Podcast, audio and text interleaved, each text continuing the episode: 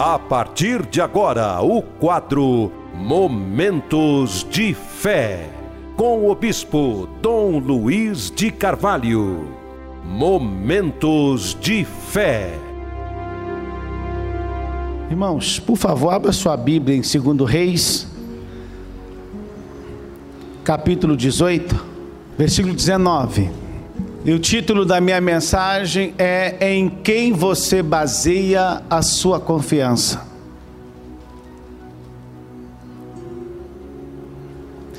Em quem tem sido a sua confiança?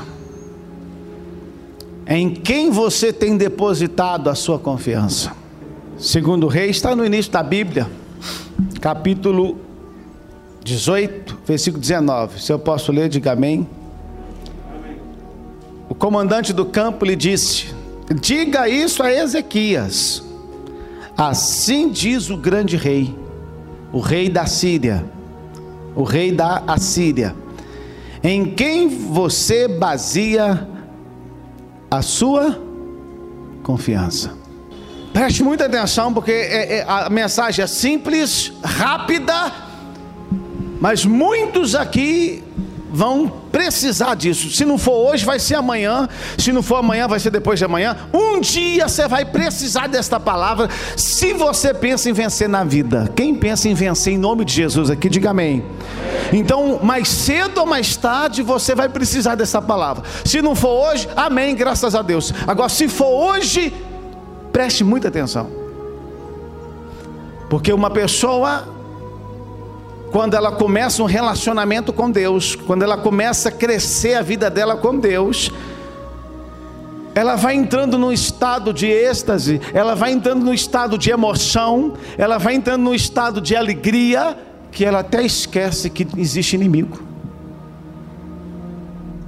Ela esquece que existe diabo. Ela esquece que existe macumba. Ela esquece que existe inveja. Você vai subindo, as coisas vão, vão melhorando, você vai passando sentindo mais forte, você vai passar a sentir uma pessoa mais determinada. De repente a pessoa vivia xingando, hoje já não xinga mais. Quem aqui vivia xingando? Levanta a mão fazendo favor. Levanta que eu quero contar, eu quero contar. Um, dois, três, quatro, cinco, seis, sete, oito, nove, dez, onze, doze, treze, 14, 15, 16, 17, já contei, 18, 19. 19 pessoas viviam xingando. Algumas xingavam o nome da desgraça, é ou não é? Ô oh, desgraça! Parecia que o nome da desgraça era a mesma coisa do nome de Deus. Capita, que droga, que inferno, seu burro, ou seja, qualquer coisa xingava, desequilibrava. Você começou a vir para a igreja e começou a ver na sua vida um equilíbrio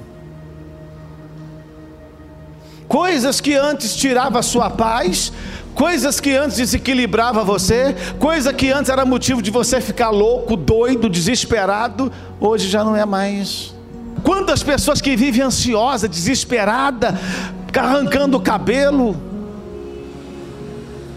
no desespero, na angústia, no vazio, no sofrimento, e não confia em Deus, a Bíblia diz que Ezequias era um homem que agradou ao Senhor. E a própria Bíblia diz que no reinado de Ezequias ele prosperou, as coisas passou a dar certo, ele começou a vencer.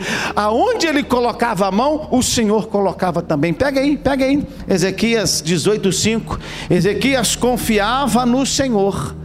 E Deus de Israel, o Deus de Israel, nunca houve ninguém como ele entre todos os reis de Judá, nem antes nem depois dele, ele se apegou ao Senhor. Diga comigo, eu me apego ao Senhor. Versículo 6, está tá dizendo assim na sua Bíblia aí? Está no mesmo sentido aí? Tá. Ele se apegou ao Senhor e não deixou de segui-lo, obedeceu os seus mandamentos que o Senhor tinha dado a Moisés e o Senhor estava com ele, e ele era bem-sucedido em tudo que fazia. Se você não acreditar, Ezequias, ele era bem o quê? em tudo que ele fazia. Por quê? Porque ele colocou a confiança dele em Deus. Aonde ele colocava a mão, Deus colocava a mão também. Aonde ele ia, Deus ia com ele. E ele teve um reinado próspero e abençoado, porque o Senhor era com ele. Você pode falar isso para alguém? O Senhor é contigo. Bate na mão dele aí, bate, bate, fala: O Senhor é contigo. Bate na mão dele, bate na mão dele, fala: O Senhor é contigo. Bate aqui na minha mão aqui, faz assim: O Senhor é contigo. Não fala mais alto, não. O Senhor é contigo. Dá um gritão aí, irmão. Fala: O Senhor é contigo. Ezequias, Deus dava a vitória para ele aonde ele ia. Ele colocava o pé, Deus colocava o pé.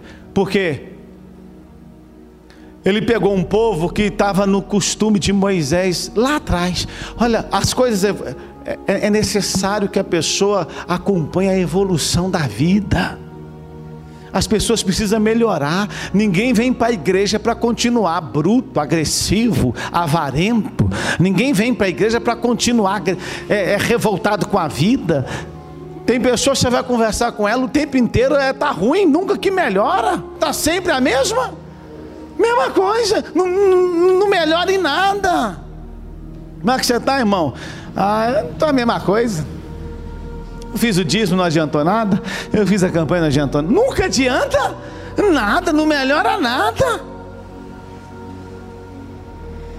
Eu fiz tudo que o pastor mandou, mas tá a mesma coisa.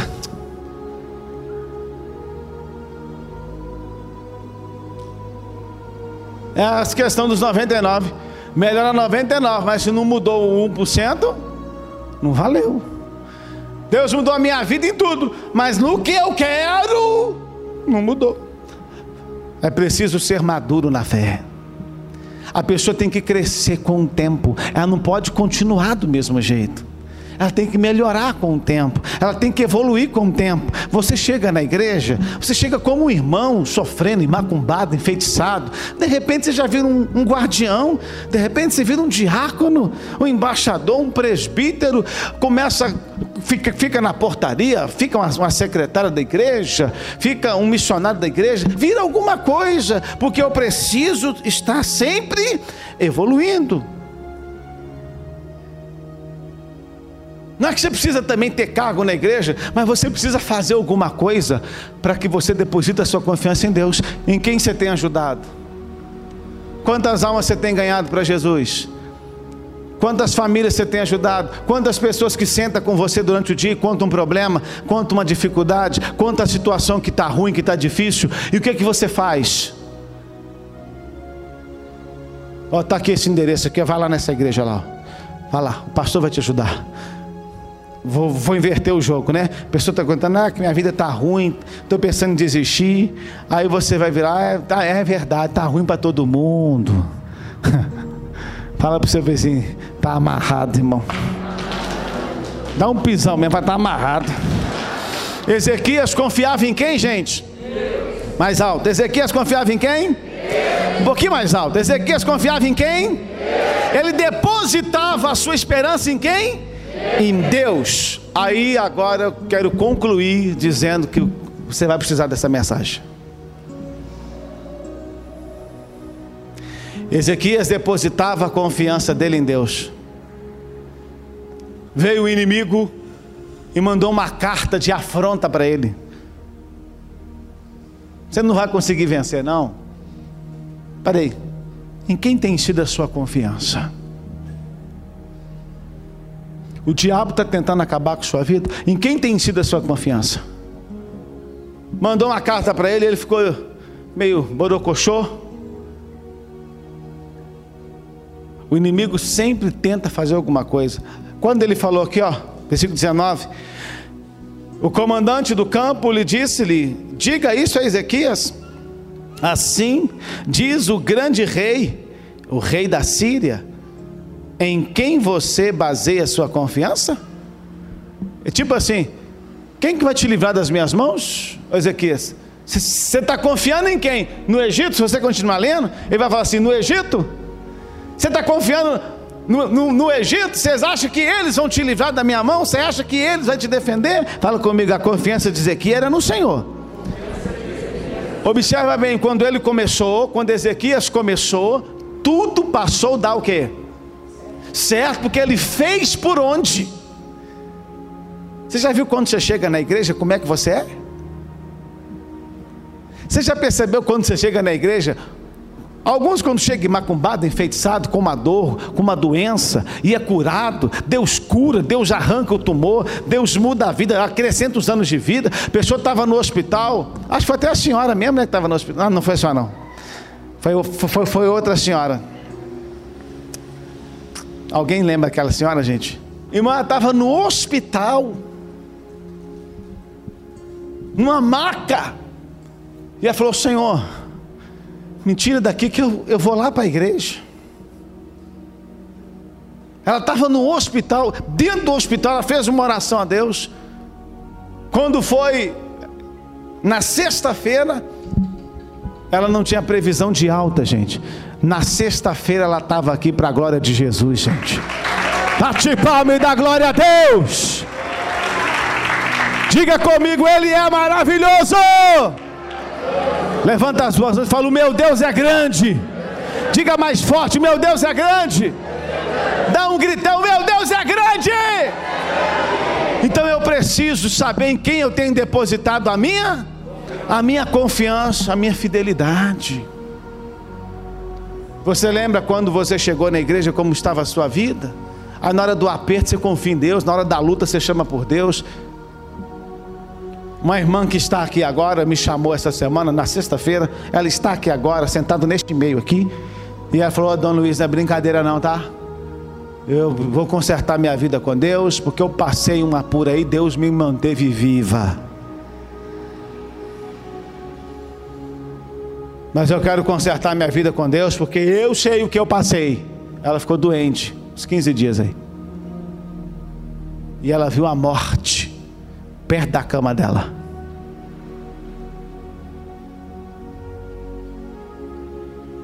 Ela viu a morte perto da cama. Falou: Não, vou levar minha vida a sério, minha vida com Deus. Eu vou manter firme meu cargo na igreja. Porque tem gente que tem que passar um aperto para poder fazer certo, hein, irmão? Tem um Jonas na vida que começa a perder tudo para depois fazer o que Deus mandou. Perder casamento, perder família, perder emprego. Deus falou que é para ir aqui, vá. É que nem ser dizimista. Deus mandou a pessoa dar quantos por cento? 10. Puxa vida, fica 90% na sua mão. Deus pediu quanto? 10. Ah, mas o dízimo é da época de antes de Jesus.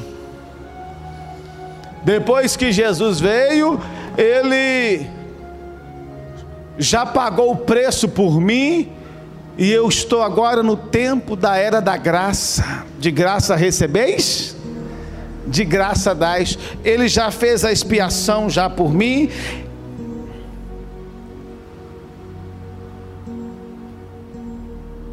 É porque antigamente o dízimo era dado como cereais Irmão, cá para nós, para dar desculpa é muito fácil.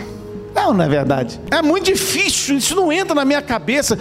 A explicação. Falar uma coisa para você. Não teve um homem na Bíblia que pediu mais dinheiro do que Jesus.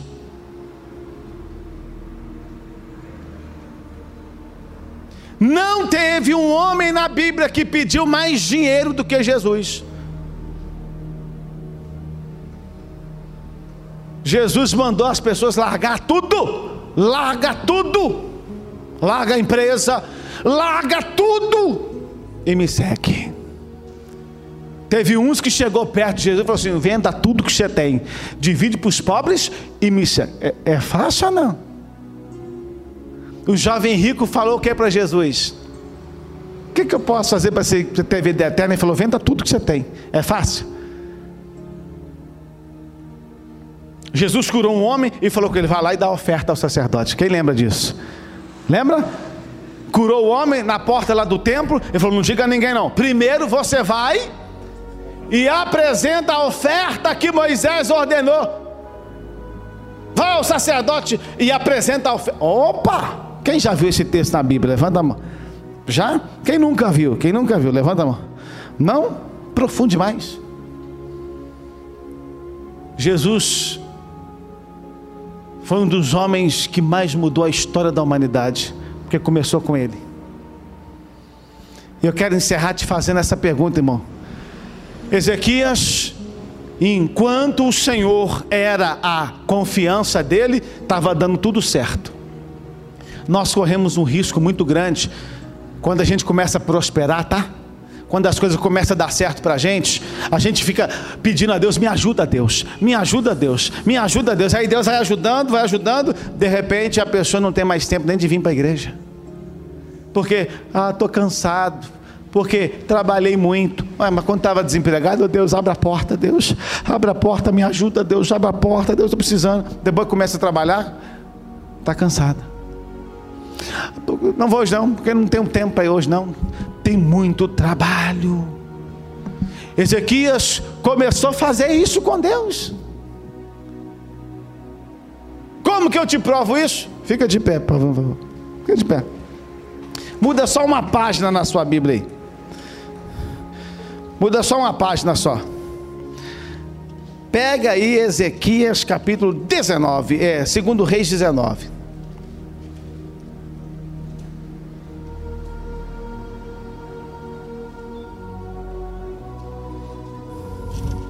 Perdão, 20, capítulo 20, porque o 19 vai, vai, vai mostrar que ele recebeu a carta, foi afrontado, e depois de muitas lutas, muitos, muito tempo, ele começou a esquecer do que ele fazia com Deus. Posso ler? Ezequias adoece. Naquele tempo, Ezequias ficou doente e quase. Quem que fala aí? Hã? Doente de morte. O profeta Isaías, filho de Amós, foi visitá-lo e lhe disse: Assim diz o Senhor: Põe a tua casa em ordem, porque você vai morrer, não se recuperará. Olha aqui para mim. A casa de Ezequiel ficou como? Bagunçada. O que, que é? O que, que é aqui a casa de Ezequias? A nossa vida de oração. Olha para mim. Como é que está a sua vida de oração?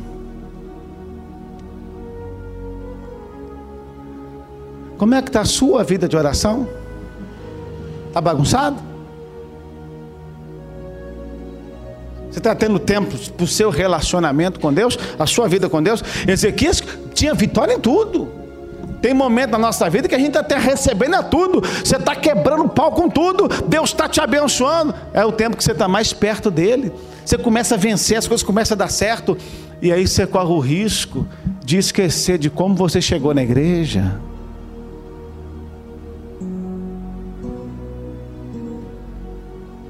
O moço chegou para mim e falou assim: Ah, eu já desisti da minha vida sentimental.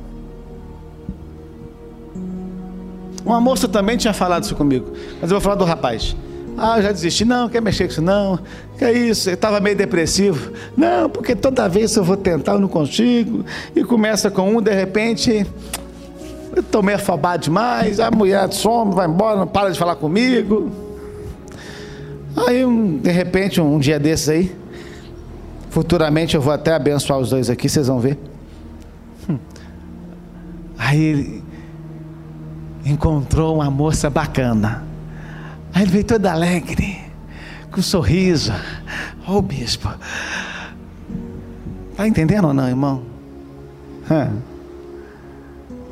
Quando você está bem, você até esquece o que você já passou. Quando você está com dinheiro no bolso, você esquece das vezes que você passou fome das vezes que você foi humilhado, das vezes que você tem que virar a noite trabalhando para construir o que você tem. E vai parar de ser dizimista, vai deixar, vai ficar relaxado no seu dízimo. Em vez de fazer o seu voto com Deus, você vai deixar para depois? Em vez de cumprir suas coisas com Deus, você não vai cumprir, vai pagar as outras coisas primeiro. Tenha a sua vida em dia com Deus, porque é Ele que te sustenta. Quem já entendeu isso, diga amém. Está aqui. Ezequias estava arrebentando, de repente ele caiu o quê? Doente, por quê? Porque a vida dele ficou bagunçada. Que vida que é essa? A doença era física, mas ele ficou doente primeiro espiritualmente. Parou de orar, parou de fazer voto com Deus. Se você vê a história de Ezequias, ele era um homem de fazer voto com Deus, ele levantava voltar para Deus. Ele arrancou as coisas ruins, ele arrancou as idolatrias do passado, que era até Moisés precisava de uma serpente levantava porque o povo tinha medo lá no deserto da serpente. E Deus mandou levantar uma serpente para simbolizar que aquele povo que estava doente por, por veneno da serpente ia olhar para a serpente de Moisés e ia ficar curado. Então ele teve que levantar uma serpente, mas Moisés morreu, passou outras gerações e até aquele exato momento o povo ainda estava adorando a serpente. Ele foi lá e tirou aquilo. Olha a força que o cara teve. Ele desafiou o Deus daquela época que aquele povo acreditava que virou um Deus. Então virou idolatria. O propósito de Deus havia dispersado. Se a pessoa não tomar cuidado, os problemas da vida faz ela se perder na caminhada. Se a pessoa não tomar cuidado, os problemas do dia a dia dela faz ela orar menos e olhar mais para o problema, porque eu não consegui isso, porque eu estou eu, eu querendo é isso, e Deus está demorando, eu já fiz tanto, eu já fiz tanto, e Deus não me atendeu. E Ezequias bagunçou a vida dele, e ele ficou doente. E você, quem já conhece esse texto aqui? Quem já conhece? Então vocês há de conver comigo que ele virou o rosto para a parede e fez o que? Chorou e falou o que com Deus? Lembra, Senhor, do que eu fiz na tua casa. Lembra, Senhor, de como eu era contigo. Lembra, Senhor, do que eu fazia. Você lembra o que você fazia na igreja? Lembra do que você era na igreja? Você ficou bem? Ficou de pé? Oh, glória a Deus. Ezequias estava tendo vitória em tudo. Mas de repente Deus falou com ele: Isaías, vá lá e avisa que a casa dele, comigo, com Deus, ficou bagunçada. Parou de orar, parou de jejuar, parou de sacrificar, não, não levanta mais altares. Altar, altar é lugar de que, igreja? De sacrifício, não é lugar do pastor. Altar é o lugar que fica o ofertório, não é no escritório do pastor, é no altar. É no altar que o povo apresenta seu sacrifício. Ezequias bagunçou a vida dele. E aí ele falou: oh, lembra, Senhor. Aí Deus fez o quê? Antes que Isaías saísse do pátio, ou seja, da cidade, o Senhor falou para ele: volta lá. Olha Deus mudando aí, ó. Volta lá, porque eu ouvi a oração dele. Ou seja, ele falou: Senhor, lembra de tudo que eu fiz por tua casa. Vocês entenderam ou não? O que você faz pela casa de Deus, não esquece. O que você planta no altar da casa de Deus, você pode até esquecer, mas Deus não. Aquele sacrifício que você chorou, aquele sacrifício que doeu em você, você pode até ter esquecido, porque pagou aluguel, pagou rádio, pagou a televisão, comprou algo para a igreja, mas Deus não esqueceu. E quando ele lembrou, lembra do que eu fiz? Eu lembrei do que ele fez e estou acrescentando para ele 15 anos de vida. Aí acrescentou mais 15 anos de vida, ele ficou como? Poderoso de novo. Hein? Aí, não vou morrer mais não, Deus, Deus é comigo. Aí o diabo foi lá e fez o quê? O que, que o diabo fez? Enviou um presente macumbado. E ele foi lá e fez o quê? Abriu a, a casa dele, saiu mostrando tudo para a embaixada da Babilônia. E semana que vem eu continuo essa mensagem. Semana que vem você vai aprender o resto. Então grava isso com você. Deus está vendo o que você está fazendo, o que você está plantando. Mas não seja ingrato de esquecer também como que Deus está te sustentando de pé. Olha quem era você há uns anos atrás e olha quem é você hoje. Olha como Deus te levantou. Olha para a força que você tem hoje. Olha como era a sua vida antigamente, olha como Deus tem te, te levantado, te sustentado. Reino dos céus, reino dos céus. A igreja das a igreja das águias. Você na região metropolitana de Belo Horizonte, Contagem, eu estou na Avenida Tito Fugêncio, número 142, no Jardim Industrial em Contagem. Está aqui meu telefone de WhatsApp, minhas redes sociais, que é o Bispo Dom Luiz de Carvalho, quanto para Facebook, quanto para o Instagram, para o YouTube. Está aqui também o 011 98108 9513. Meu WhatsApp para você entrar em contato comigo e eu poder abençoar você.